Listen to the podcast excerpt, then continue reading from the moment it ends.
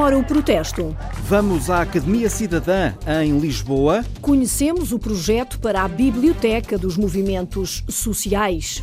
De olhos postos no Mar do Algarve, escutamos as razões de um protesto recente. E perguntamos quem é que gosta de se ouvir cantar nas manifestações. Good Stuff. Conhecemos a aplicação Space Stuff, pensada por portugueses para comunicar com astronautas. Falêcio, pá! Pá! Pois é, camaradas, pá! Chegou a luta, pá, para provar que a cantiga ainda é uma arma, pá! E que deve e pode refletir os anseios do proletariado nacional nestas alturas de grande crise, pá! A luta vai meter a boca no megafone para explicar aqui nesta cantiga, pá, quais é que são os problemas que realmente afetam a nação, pá. Então cá vai. Vamos então a isto. Hoje falamos do protesto. É o desemprego, pá, corrupção, pá, endividamento, pá, a depressão, pá, o aquecimento, pá, a recessão, pá, e como se isto não bastasse a reação, pá, e os oprimidos, pá, os endividados, pá, os suprimidos, pá, os separados, pá, os desvalidos, pá,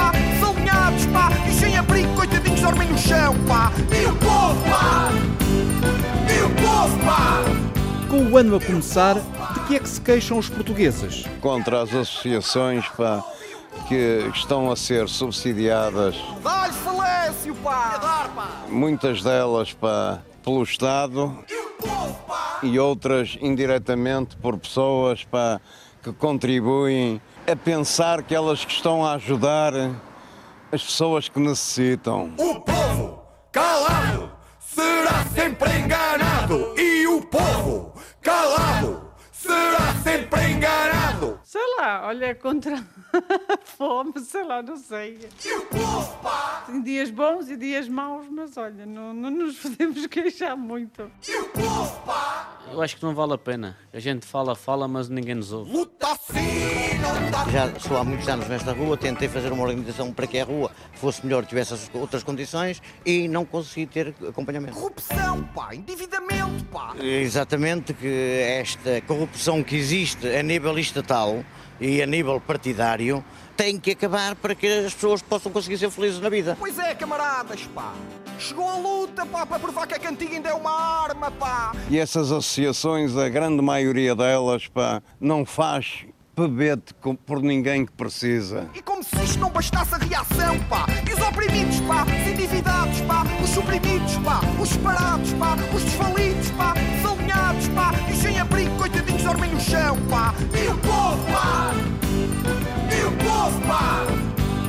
E o povo, pá.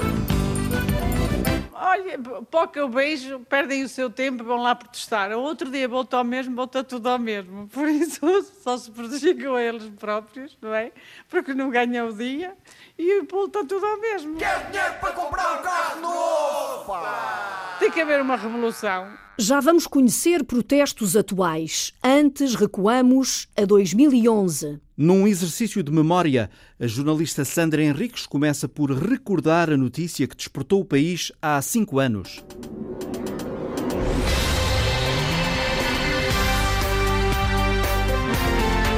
Velhos e novos, pais, filhos e netos, desempregados, precários, empregados, encheram as ruas de Portugal e gritaram alto o descontentamento dos dias que correm. Hoje foi a maior prova que o povo podia ter dado a quem manda em nós, em Portugal e no mundo. O povo está vivo, camaradas! 12 de março de 2011. Desde a conquista da liberdade que as ruas não viam um mar de gente assim. Não pensem que já está, amanhã estamos cá. Não pensem que já está, amanhã estamos cá. Amanhã e depois e depois. Várias foram as manifestações que se seguiram a este protesto apartidário da geração Arrasca, convocado através do Facebook. Quero dizer que também sou uma mãe de uma geração arrasca, que tenho uma nora no desemprego, tenho uma filha quase no desemprego e tenho um neto no desemprego. Estou muito contente com o que está aqui a passar hoje, que realmente eu pensei que os jovens que estavam adormecidos Até então adormecida, a rua voltava a ser local de grandes protestos. Indignados, os portugueses voltaram a mobilizar-se a 15 de outubro de 2011.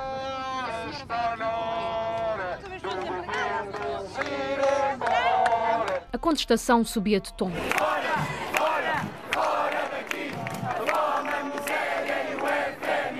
Quase todos os dias surgia um novo movimento. Sucediam-se os protestos.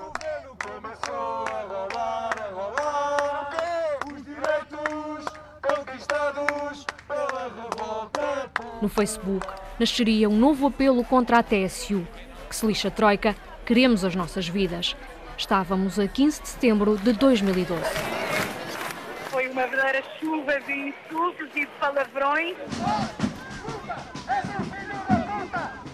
Uh, portanto, a conclusão aparente que se pode tirar é que já há detidos entre os manifestantes nesta manifestação. Um mês depois, milhares de pessoas juntaram-se no que ficou conhecido como o cerco ao Parlamento, que terminaria com detenções de manifestantes.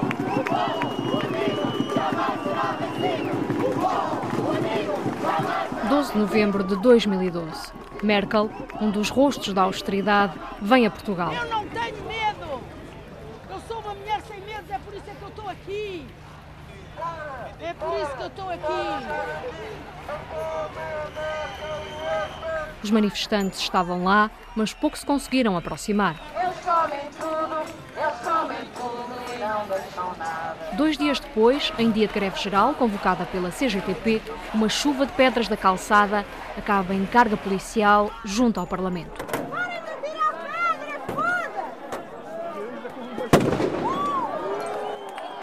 A violência foi calando os protestos nas ruas. A música passou a ser outra no início de 2013. Nós. E é a bancada As pessoas não se podem manifestar, sobretudo nestas condições. Vão-se retirando devagarinho, mas continuam a cantar. O novo hino dos manifestantes ecoou em várias cidades portuguesas e no estrangeiro na manifestação de 2 de março de 2013. O mote, que se lixa a troika, o povo é quem mais ordena. Grândola Vila Morena, terra da fraternidade. O povo é quem mais ordena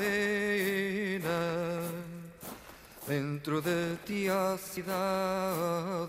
Mas a pouco e pouco, à medida que se aproximava a saída dos representantes da Troika de Portugal, as galerias, as ruas, foram-se silenciando. Agora, onde mora o protesto? Tem uma morada, tem. Na casa da Academia Cidadã afinam-se os protestos. Foi lá que a repórter Rita Colasso conversou com João Labrincha, fundador do movimento M12M, uma conversa embalada pela canção. Sou da geração sem remuneração.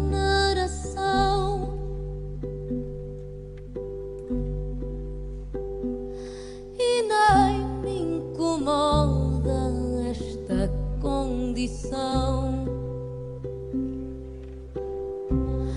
Que parva que eu sou.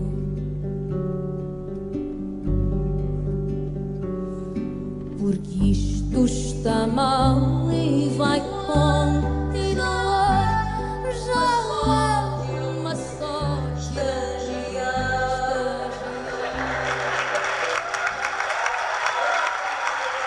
É, é muito arrepiante. É arrepiante e, e toca-nos.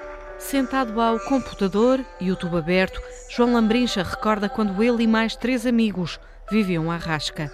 A música dos de Olinda, estreada dias antes no Coliseu do Porto, janeiro de 2011, parecia o retrato perfeito de uma geração.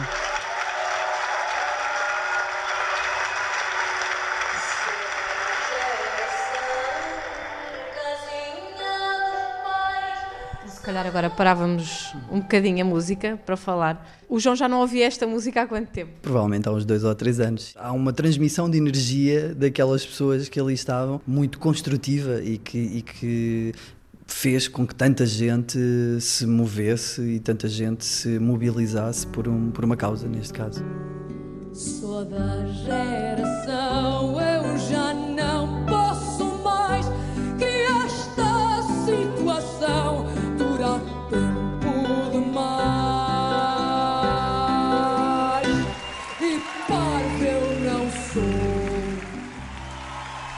Foi à mesa de um café, em Lisboa, tocados pela letra dos de Olinda, que João e mais três amigos, precários e desempregados, decidiram criar um evento no Facebook para 12 de março de 2011. O evento chamava-se Protesto da Geração Arrasca. Quantas pessoas estavam a dizer que iam no Facebook? 60 mil. E depois, quando nós lá chegámos, como é tão típico dos portugueses, aquilo ainda estava assim meio vazio.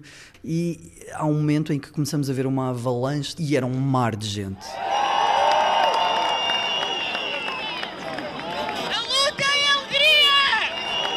uau, o que é que nós criámos e que, como é que isto aconteceu, como é que foi possível. Fiquei muito, muito, muito emocionado. Foi um dos momentos, se não o momento mais uh, uh, extraordinário da, da, minha vida até, até agora. Na Avenida da Liberdade, em Lisboa, recolheram-se milhares de folhas com problemas e soluções que foram depois entregues por João e os amigos na Assembleia da República. Depois, no ano a seguir, fomos lá à biblioteca porque queríamos tirar fotocópias destas eh, folhas e uh, houve uma pessoa, portanto, bibliotecária, que nos disse que aquilo tinha sido consultado quatro vezes. Depois ela uh, diz: Ah, esperem, esperem, esperem. Ah, mas foi só por duas pessoas. Portanto, houve uma pessoa que consultou três vezes e outra pessoa que consultou uma. Depois da manifestação, criaram o movimento M12M e o país parecia ter um novo ânimo para o protesto mas foi de pouca dura. Portanto, em novembro de 2012 ocorre uma greve geral uh, convocada pela CGTP, em que o que é que acontece no final dessa, dessa manifestação em frente ao Parlamento? Polícias não fardados atiraram pedra contra polícias fardados e, isso foi justificação para uma carga policial para ver se acabavam de vez com estas enormes, gigantes manifestações e pessoas de cadeiras de rodas, pessoas idosas, crianças que vinham às manifestações em Portugal deixaram de. Também teve muita influência o facto das pessoas não se sentirem ouvidas. Há um milhão de pessoas nas ruas e nada acontece. Muita imigração. Continua a, a rasca. E continua a rasca, continua precário. Eh, portanto, neste momento estou a trabalhar a tempo inteiro na Academia Cidadã.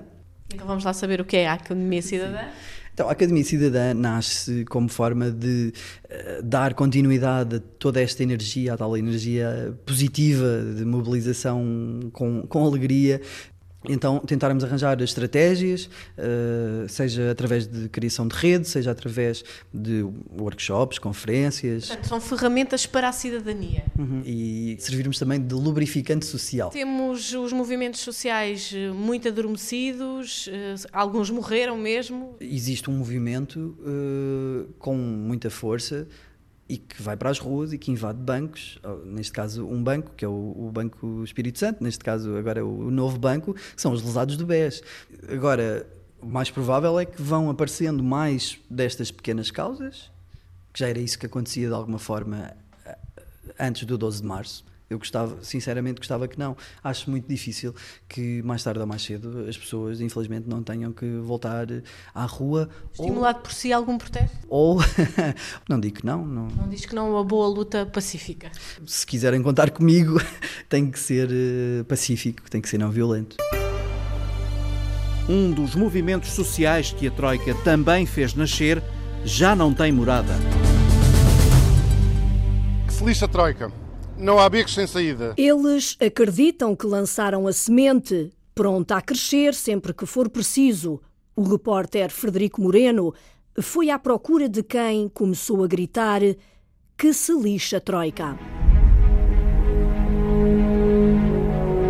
Começou como uma ideia louca entre um grupo de amigos. Pouco depois, era a história de abertura em todos os noticiários. O movimento que se lixa a Troika. Que se lixa a Troika. O movimento que se lixa a Troika tinha mais de mil inscritos. Milhares de pessoas na rua contra a austeridade. Andam a brincar connosco e nós estamos cada vez mais a escavar um buraco.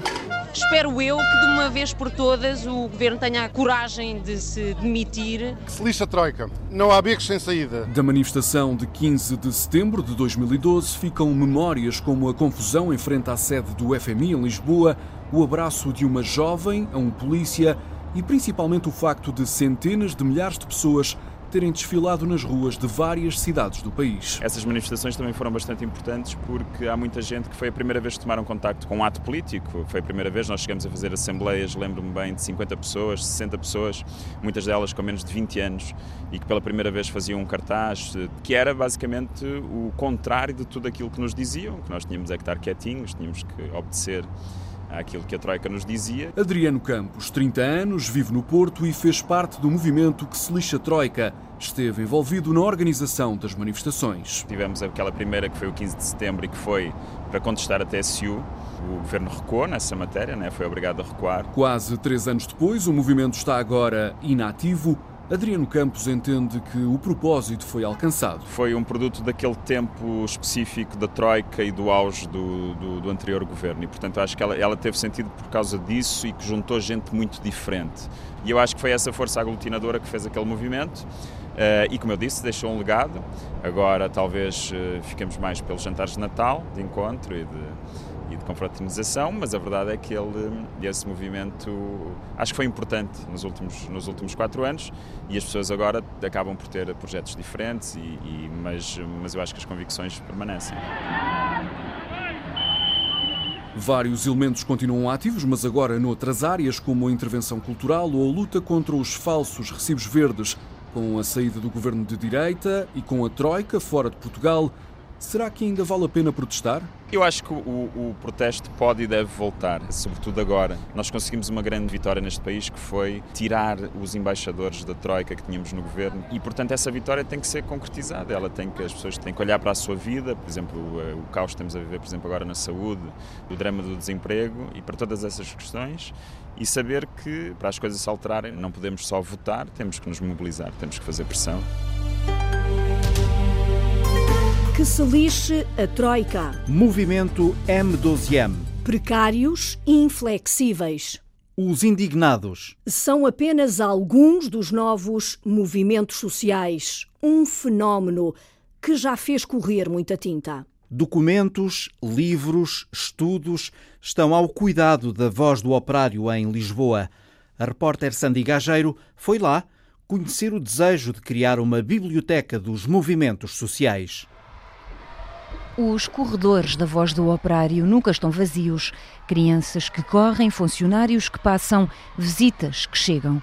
Neste edifício centenário encontra-se uma sala com tetos altos, livros em todo lado, muitos já catalogados por um grupo de voluntários. Olhos postos numa biblioteca dedicada aos movimentos sociais. Um sonho antigo desta coletividade, desabafa o diretor Vitor Agostinho uma biblioteca em que os movimentos sociais e isso, todo o seu trabalho nesta área, uma biblioteca, uma biblioteca que se pretende construir assim, não é? E que é necessário vermos como é que isto, como é que, que apoios é que há portanto, para isto, dizer, não, não se deixem morrer, como já se deixaram morrer as bibliotecas operárias, não é? Que foram todas muitas delas roubadas, não é? Porque depois há, há a questão do, do, roubo cultural, que é uma coisa louca. Aqui temos tido uma direção e uma casa, portanto, realmente muito ligada e agarrada a estas questões, mas é necessário que haja uma simpatia dos poderes centrais para ver como é que nós vamos fazer uma biblioteca uh, para o qual, uh, no seguimento, possa, possamos ter uh, a dar alguma coisa portanto, a, a, quem procura por esta, esta área, não é?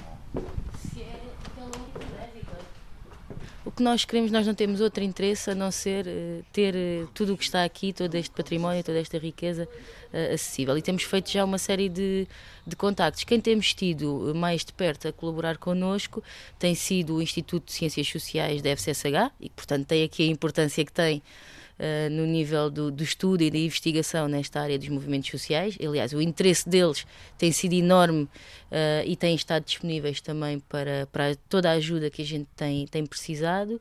Uh, temos feito contactos com várias associações aqui à volta, gente aqui da Graça, que tem vários projetos culturais aqui, aqui na Graça. Temos contactos feitos com a Faculdade de Letras, temos contactos feitos com a Biblioteca do Exército, que é mesmo aqui ao lado também. Temos contactos feitos com a CGTP, outra coisa não, não faria sentido, né? porque temos aqui muitas coisas ligadas ao movimento operário, obviamente, né? Uh, ligadas ao movimento sindical, ligadas ao movimento da organização dos, uh, dos trabalhadores. Ana Sofia Correia coordena a equipa que tenta dar nova vida a este espólio. A Biblioteca da Voz do Operário, enquanto se manteve aberta e a funcionar plenamente, viveu sempre de grandes doações. Eh, desde a doação de Boto Machado, que doou não só os livros, como estas estantes lindíssimas que, que, temos, que temos aqui, estas estantes mais bonitas e ornamentadas, eh, foram foram doadas pelo Boto Machado, que doou uma, uma, coleção muito grande, um republicano do início do, início do século. Temos muitas coisas da Universidade Popular de Bentes dos Caraça, que têm também uma importância muito, muito grande, e depois uma série de, de doações, de doações particulares. Ah, a Sociedade de Estudos Pedagógicos também, também penso que é importante uh, referir, e depois uma série de doações particulares. Ainda hoje, ainda hoje chega gente que diz, eu tenho aqui estas centenas de livros, estas centenas de, de caixas com livros, quer dar à voz do operário e muitas vezes a nossa dificuldade é acolhê-los. Movimentos sindicais, libertários, revolucionários, análise, reflexão, teoria, de esquerda e direita ou anarquista. Os títulos espalham-se nas mesas, nos móveis, cadeiras ou em qualquer espaço vazio. Nós podíamos dizer que o sonho Uh, seria, e acho que isto seria, mas isto é um muito mais à frente, e em tempos o sonho foi pegar numa série de instituições da cidade de Lisboa e até a nível nacional, uh, faculdades, uh, o movimento sindical, a Câmara Municipal de Lisboa, a Voz do Operário, outros, e fazer uma grande biblioteca num espaço próprio, uma grande biblioteca dos movimentos sociais ligada ao movimento operário, ligada aos trabalhadores, porque eu acho que não somos só nós que nos debatemos com o problema da, da biblioteca e do espólio que, que temos. Planos não faltam a Vitor Agostinho e Ana Sofia Correia, que até já pensaram em remodelar o resto do chão da Voz do Operário na Graça. Agora só o tempo e os apoios ditarão os metros quadrados disponíveis para alojar a biblioteca dos movimentos sociais. À procura de morada para as memórias dos movimentos sociais, muitos deles estiveram nas ruas ao som da música do Homem dos Sete Instrumentos. Quem é ele? Ainda não é já que vamos desvendar a resposta ao quem é quem.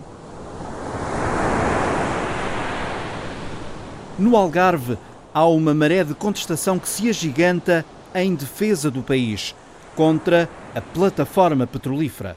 Foi com os olhos no mar algarvio que o repórter Mário Antunes foi conhecer as ondas deste protesto. Eles dizem 40 km, eu não faço ideia se é 40 km ou 36 se isto se vê. Temo que este mar que está aqui à nossa frente nunca mais seja o mesmo. Claro que não.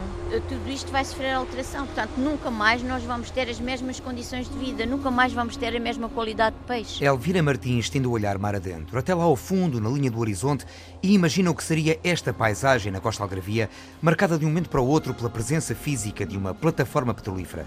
O cenário parece estranho, mas pode tornar-se bem real. Uma grande parte da costa algravia e mesmo algum território da região foram concessionados para a exploração de petróleo e gás natural foram concedidos direitos de prospecção, pesquisa, exploração de hidrocarbonetos.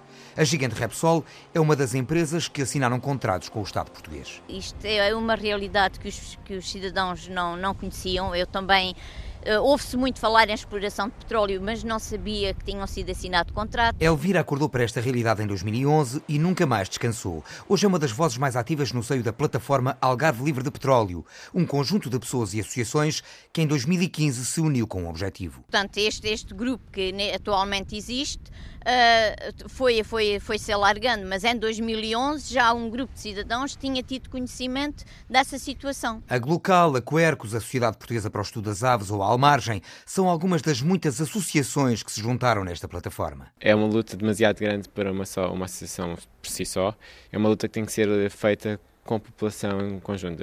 No modo geral, uma associação está sempre a apelar a população, mas nesta luta, como é tão grande e tem, mexe tanta coisa, que é mesmo necessário muitas pessoas, muitas associações. Manuel Vieira, dirigente da Almargem, Associação Ambientalista de Raiz Algarvia, a organização que nos últimos anos foi alertando para o processo da eventual exploração de petróleo no Algarve, decidiu integrar a plataforma. Achamos que é talvez assuntos mais graves que temos combatido agora nos últimos tempos, porque não é só uh, o grau da poluição, mas também um, a escala temporal de, deste tipo de atividades. Em 2015, o debate em torno do petróleo já quase rivalizou no Algarve com um outro bem mais mediático e que até aqui foi sem dúvida mais mobilizador do protesto popular, o do pagamento de portagens na vida do infante. Nas, nas portagens toda a gente embateu com aquilo. Foi uma coisa que muitas pessoas chegaram lá e, e estavam, bateram com aquele problema.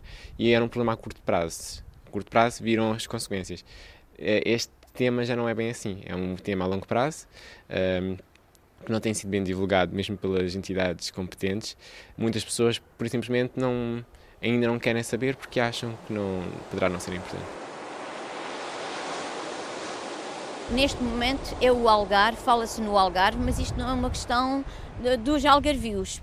Para já é uma questão nacional, mas uh, os contratos do petróleo, para a exploração de petróleo, não são só para o Algarve, são para todo o país. Portanto, o que, o que, o que faz com que uh, nós, uh, nós pretendíamos era que este movimento, que neste momento é regional, passe a ser um movimento nacional. Falta de informação, ausência de debate e consulta junto aos cidadãos, a tomada de decisões sem que alegadamente haja conhecimento de qualquer estudo de impacto ambiental ou social. Elvira Martins e Manuel Vieira dizem que pouco ou nada se conhece dos contratos assinados. E o ambientalista vai mais longe, questiona esta aposta nos hidrocarbonetos, quando o petróleo tem sido cotado nos últimos dias abaixo de 30 dólares por barril, com uma desvalorização de mais de 75% em sete anos e meio. Estamos num ponto de viragem e agora vamos fazer uns contratos que indicam que daqui a 10 anos vamos estar a fazer a exploração um, de petróleo, numa altura em que devíamos estar a diminuir a sua produção. Manuel e Elvira prometem neste novo ano não calar a voz da plataforma Algarve Livre de Petróleo.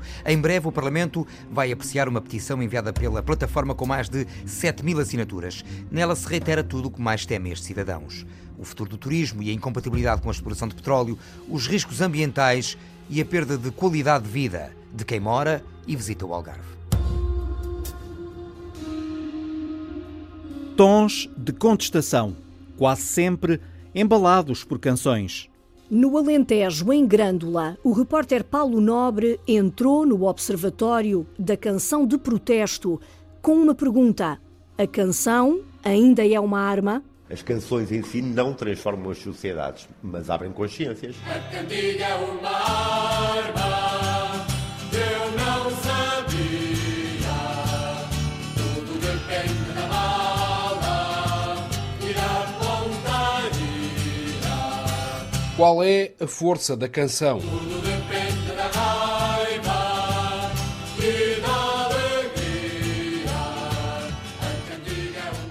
Cantiga ainda é uma arma, como se cantava em 75? Pergunta direta para Joaquim Anacleto, do recém-criado Observatório da Canção de Protesto de Grândola. Dizer que a cantiga é uma arma eh, não é de forma alguma uma expressão do passado. Não. Temos para já dizer que tipo de arma é, a canção pode ser, não é? As canções em si não transformam as sociedades, mas abrem consciências. E essa arma continua a disparar e, e, a funcionar assim, assim os artistas querem. Ali no meio das mulheres do barco da madrugada Sente a fadiga da lida, da faxina e da faina pesada Sofre da dupla jornada para pôr comida na mesa Com força de matriarca que arca com a despesa E entre toda aquela gente ela é só mais uma preta Só mais uma imigrante empregada da Lançado em setembro pelo município de Grândola em conjunto com uma mão cheia de entidades o Observatório começa agora a lançar um olhar sério sobre o valor das canções, de ontem e de hoje, sempre, diz Isabel Revés, com o caminho iluminado pela Grândola Vila Morena. O Grândola Vila Morena ficou uh, e foi assumido com muito orgulho pelos grandolenses como hino, uma canção de protesto, mas é sobretudo uma canção de protesto de valores da liberdade e da igualdade e da fraternidade. Vila Morena, terra da fraternidade. O poder tem mais a pena dentro de cidade. Liberdade, fraternidade, palavras fortes que marcaram o Portugal de ontem. Hoje são outras as palavras que rimam com os acordes das canções que insistem e continuam a protestar. Eu sou valete, bro, e sempre quis ser regicida. Sacrificar a vida pela maioria oprimida. Sem contrapartida pela revolução, sou suicida. Os rappers, neste momento, eles cantam. Uh, é uma canção política de contestação à exclusão social, ao racismo, às desigualdades. E não se pode dizer que não é a atual canção de protesto. De facto, é a atual canção de protesto. Ou cartas com contas que já passaram prazo. Ainda não fiz as compras do mês e o puto não percebe o atraso Eu te levanto sempre a tocar, é dívida do automóvel. A sala está vazia, já desisti do sofá e do móvel. Hoje em dia já nem fala se calhar tanto em rap e mais fala mais em cultura hip hop Que é muito mais abrangente. Saiu do gueto Embora, principalmente na área das preocupações sociais É do gueto que vem porque é aí que se sente De facto todo, todos os desequilíbrios sociais Todas, todas as dores existenciais é dali que corre. Quando saímos do gueto e vamos para outros territórios, os desequilíbrios sociais continuam a existir, tomam outras formas. Não é preciso ser pobre, excluído, para se contestar, não é? E o Gabriel Pensador, a Capicua, o Sam the Kid que, e, e tantos outros que começaram a cantar rap por, precisamente porque são contra. Demasia. Há sempre contestação social e tem que haver, porque eh, seria utópico pensar que vamos sempre num, num caminho ideal. Portanto, é muito interessante perceber que a canção de protesto não acabou. É, bom seria que não houvesse necessidade de protestar, não é? Não sei para onde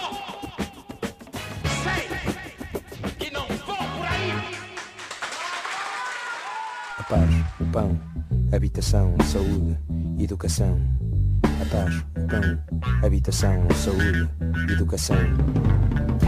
Quem é que diz que não faz hinos, mas gosta de ouvir cantar as suas canções pela multidão? Quem é ele? Alexandra Sofia Costa? Pode alguém ser quem não é ou quem não foi? Foi Sérgio Godinho. Eu acho que foi o Sérgio Godinho. Foi Sérgio Godinho quem escreveu a canção que todos sabemos de cor.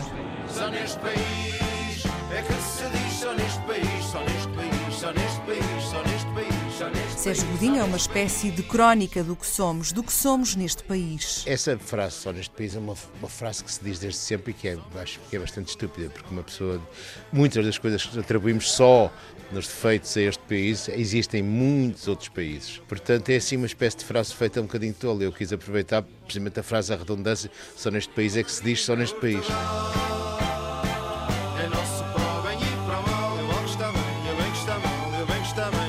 Porque nós temos qualidades e temos defeitos. E temos que contar com as duas. Porque não podemos, quer dizer, pôr um véu virginal uh, por cima dos defeitos e dizer que não são nossos. Não, nós, nós somos feitos disso. O que temos é que fazer o melhor, dar o melhor de nós com as nossas qualidades e defeitos. Nós que somos os famosos anónimos. Unamo-nos, nós somos os famosos anónimos. Muitas vezes nos desvalorizamos, não é? E que valemos muito mais que isso, não é? Nós somos os famosos anónimos, não é? Eh, mesmo assim já cumprimos os mínimos, não é? que mais querem, não é? Quer dizer, pronto. quem vai à frente ou fica atrás. Desde o álbum Sobreviventes, o primeiro até ao último disco, Mútuo Consentimento, vai a distância inevitável de quem percorre uma longa viagem e se descobre outro, outros. Mas depois percebemos que é o mesmo Sérgio Godinho que escreve os mesmos hinos. A paz, o pão, habitação, saúde, educação, só a liberdade a sério quando houver liberdade de mudar e decidir. Quando pertencer ao povo, com o povo produzir. E quando pertencer ao povo, com o povo produzir. Agora vive presente, mesmo tão inteligente. E se ficas todo baralhado, tem o acesso bloqueado, tem o acesso bloqueado o mais perfeito retrato do país, quase um hino, embora Sérgio Godinho não goste de hinos. Mas não são hinos, eu não canto hinos. Eu cantei uma canção que se chama Os Hinos, que, que diz que são frutos para vez. Nunca, nunca considerei que fosse um hino, eu não faço hinos. E também não gosta da palavra intervenção. Eu não gosto dessa palavra intervenção. As minhas canções são, falam de tudo, falam da vida, falam de tudo, em tudo se intervém, não é? Percebes? Espalhem a notícia do mistério da delícia dessa ventre mas há muitas canções de Sérgio Godinho que entram nos protestos, que são cantadas nas manifestações e ele gosta de as ouvir entre a multidão. Porque eu acho que as pessoas têm que se manifestar, não é? Quer dizer, têm, e devem se manifestar. E é evidente apanharem as minhas canções no ar, ou certas canções, visto que digamos que é uma parte uh, pequena em relação à minha obra toda, essas canções andarem no ar é uma coisa que a mim ao mesmo tempo faz sentir fazer parte de este, toda esta sociedade. Cantor, escritor, poeta, realizador compositor, desenhador, ele é o homem dos sete instrumentos. Chegou o homem dos sete instrumentos, sua cantiga aos quatro ventos repartiu. Nasceu no Porto, com 18 anos partiu para o estrangeiro, primeiro Suíça, onde estudou psicologia, depois França, onde viveu o maio de 68 e onde gravou o primeiro disco, Os Sobreviventes. Em 73 partiu para o Canadá, onde fez teatro, regressou precisamente ao palco português depois do 25 de Abril com a peça Liberdade, Liberdade. E desde aí, até agora, não parou de escrever, compor, editar, publicar. Hoje, aos 70 anos, Sérgio Godinho continua a ir ao fundo do mundo, ao fundo de si, continua atento ao país. Até porque a vida não se, não se não ficou maravilhosa de repente e não se foram embora dos problemas. Por isso acredita que 2016 vai ser um ano de equilíbrio precário. Por essência, esse equilíbrio vai ser muito precário, não é? E sempre a ser testado, não é? Um bocadinho as forças mútuas. Portanto, vai ser um ano complicado, mas eu penso que, que temos que, sobretudo, continuar a fazer o, o nosso trabalho, cada um eh, com brio estar atento. Com brio, com um brilhozinho nos olhos. Com um brilhozinho nos olhos eu saio a rodar, escancaraste a porta do bar, trazias o cabelo aos ombros, passeando de cá para lá como as ondas do mar. Conheço tão bem esses olhos e nunca me enganam. O que é que aconteceu? Diz lá. É que hoje fiz um amigo e coisa mais preciosa no mundo não há. É que hoje fiz um amigo e coisa mais preciosa no mundo não há. Neste país há uma avenida chamada Liberdade. Em Lisboa é um dos palcos das manifestações de protesto e de festa. Quando passeou há dias pela avenida, o repórter João Turgal puxou pela memória e pelo bloco de notas. Rotunda do Marquês de Pombal, topo da Avenida da Liberdade, palco de protestos, mas também de festejos desportivos. No dia a dia, o som é outro.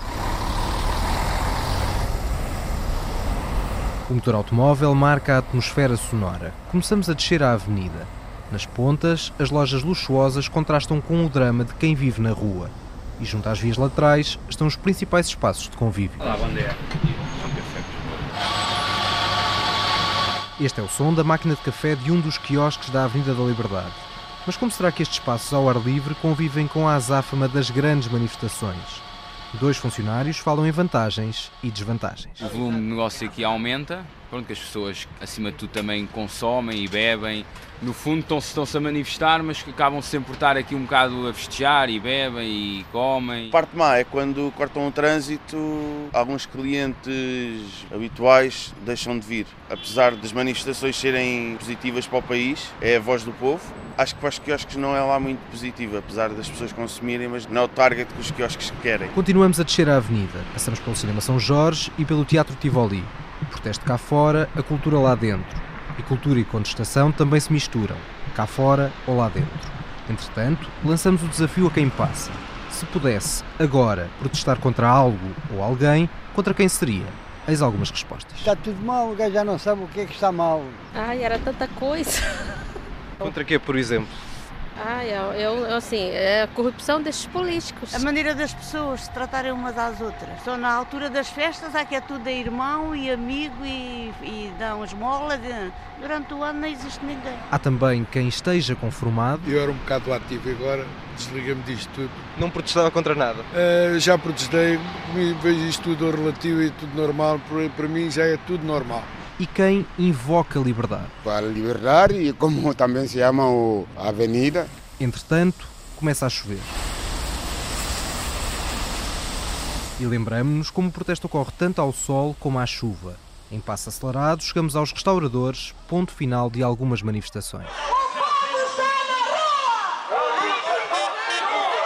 E vem-nos à memória uma frase não batida de Sérgio Godinho. Que a liberdade está a passar por aqui. Mas no caso, será só a liberdade que está a passar por aqui ou seremos também nós que atravessamos a liberdade? Que a liberdade está a passar por aqui.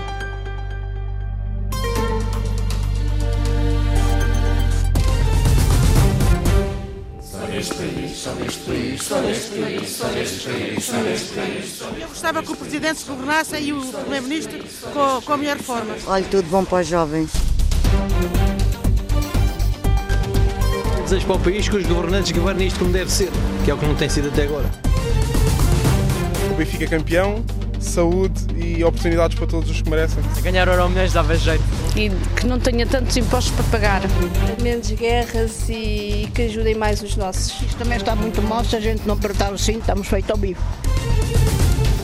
O que eu desejo manter-me no trabalho onde estou, conseguir ficar a trabalhar este ano. E talvez arranjar uma namorada também.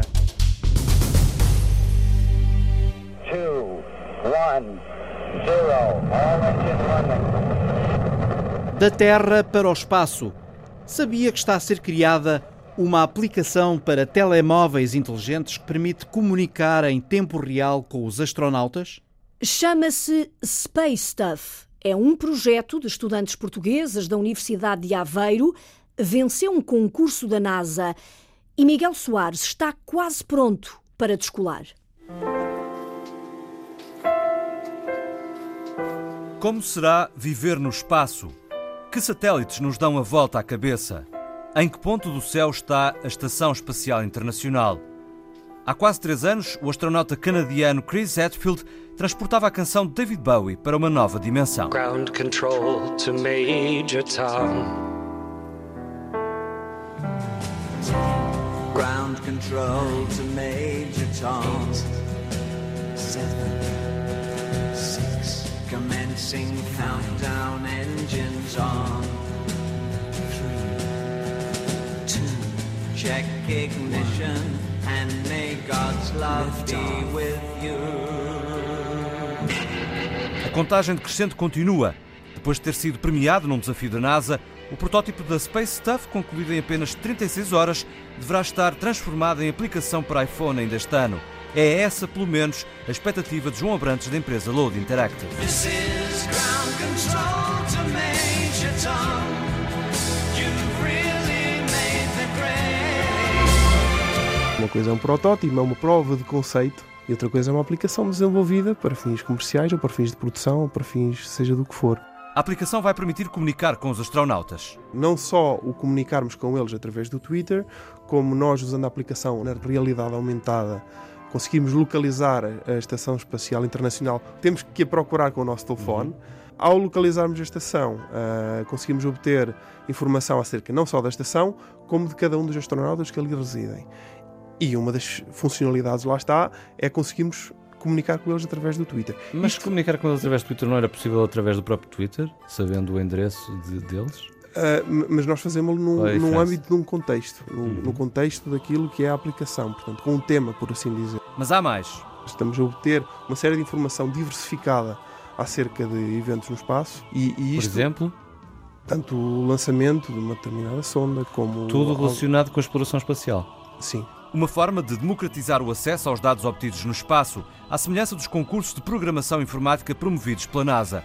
E foi num desses concursos que a Space Stuff foi distinguida.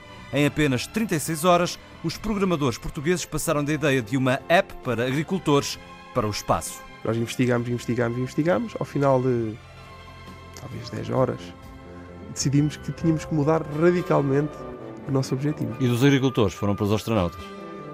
Lá está, foi totalmente diferente. Portanto, nós tínhamos várias, nós quando nos foram dadas categorias de desenvolvimento, uh, uma delas era a observação da Terra a partir do espaço e uma outra era comunicação com o espaço a partir da Terra. Portanto, nós fomos para o absolutamente oposto.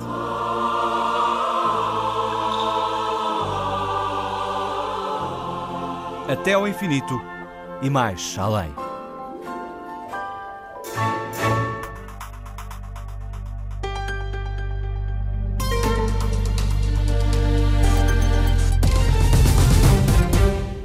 Inaugurado de fresco, abriu há dias o Centro Avançado de Formação e Treino em Ondas Grandes. Neste centro, que a repórter Ana Isabel Costa visitou, prepara-se quem tem ou quem quer aventurar-se no Mar da Nazaré. É outro mundo. Aquilo entra-se lá para dentro e não se tem noção do tamanho das ondas. Lourenço Kattenstein, surfista, 20 anos, desafia o canhão da Nazaré. Eu estou lá dentro e só vejo montanhas a dirigir-se na minha direção. No surf normal, uma pessoa está na água e consegue ver o horizonte e consegue ver se vem lá ondas atrás, se não vem, se vem uma série de ondas maiores, um set, se não vem. com o mar gigante não se vê nada, só se vê montanhas a vir, portanto é completamente diferente. A orientação dentro da água é muito difícil. Michael, alemão radicado em Peniche, explica que é uma arte não entrar, mas sair do mar gigante da Nazaré. Entrar não é muito difícil, mas sair para cruzar as ondas para fora. E esta é uma arte. Foi a pensar na segurança de quem quer aventurar-se a surfar ondas até 30 metros que nasceu o Centro Avançado de Formação e Treino em Ondas Grandes, gerido pelo brasileiro Ramon Laureano. Nazaré é uma referência de ondas grandes mundialmente, né? E, e nada melhor do que sem Nazaré esse centro para poderem evoluir. O centro, além disso, também dá formação para, para as corporações de bombeiros, para os salvadores, que é um complemento na área de resgate. Renato Manzano, um conterrâneo de Ramon, parou na Nazaré no regresso ao Brasil depois de uma temporada a surfar na Indonésia e foi um susto que lhe ensinou a importância da segurança no mar. Eu surfava sem limite, estava a pegar onda grande, pequena, caía. Uma vez no Brasil tomei um susto muito grande, tomei uma vaca muito grande, achei que ia morrer, fui parar na beira da praia. E eu vi no caldo que eu tomei minha mãe, meu pai, meu cachorro, minha ex-namorada. Porra, foi difícil. Praticar, praticar, praticar. Que você aprender, o seu professor pode mostrar, mas não pode ensinar. Você precisa praticar sozinho no, no mar. E com 300 horas no mar você está no, no bom nível. No Centro Avançado de Formação e Treino em Ondas Gigantes, no Porto da Nazaré, ninguém vai para o mar sem antes saber algumas regras básicas. Fizemos toda a parte de primeiros socorros, reanimação e todas as partes de pequenos acidentes, de uma fratura, como, como agir. A praia, que voltou a estar na moda por causa das ondas gigantes produzidas pelo Canhão da Nazaré, não quer má publicidade. Por isso, a Câmara, liderada por Walter Chicharro, apoia a criação deste centro de treinos. As praias míticas do surf têm sempre associadas a, a, à sua imagem alguma morte. Até hoje tem, tem, sido possível evitar isso, talvez porque uh, o próprio tamanho da onda também lança algum alerta àquele que quer para aqui vir surfar ou, ou divertir-se e acreditamos que um centro avançado de formação e treino para as ondas gigantes também ajudará. Para que o slogan "A mar e mar, a ir e voltar" não se perca no tempo.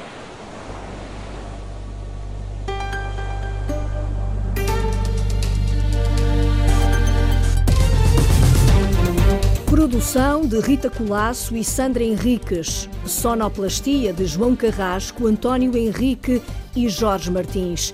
Apresentação de Maria de São José e José Guerreiro.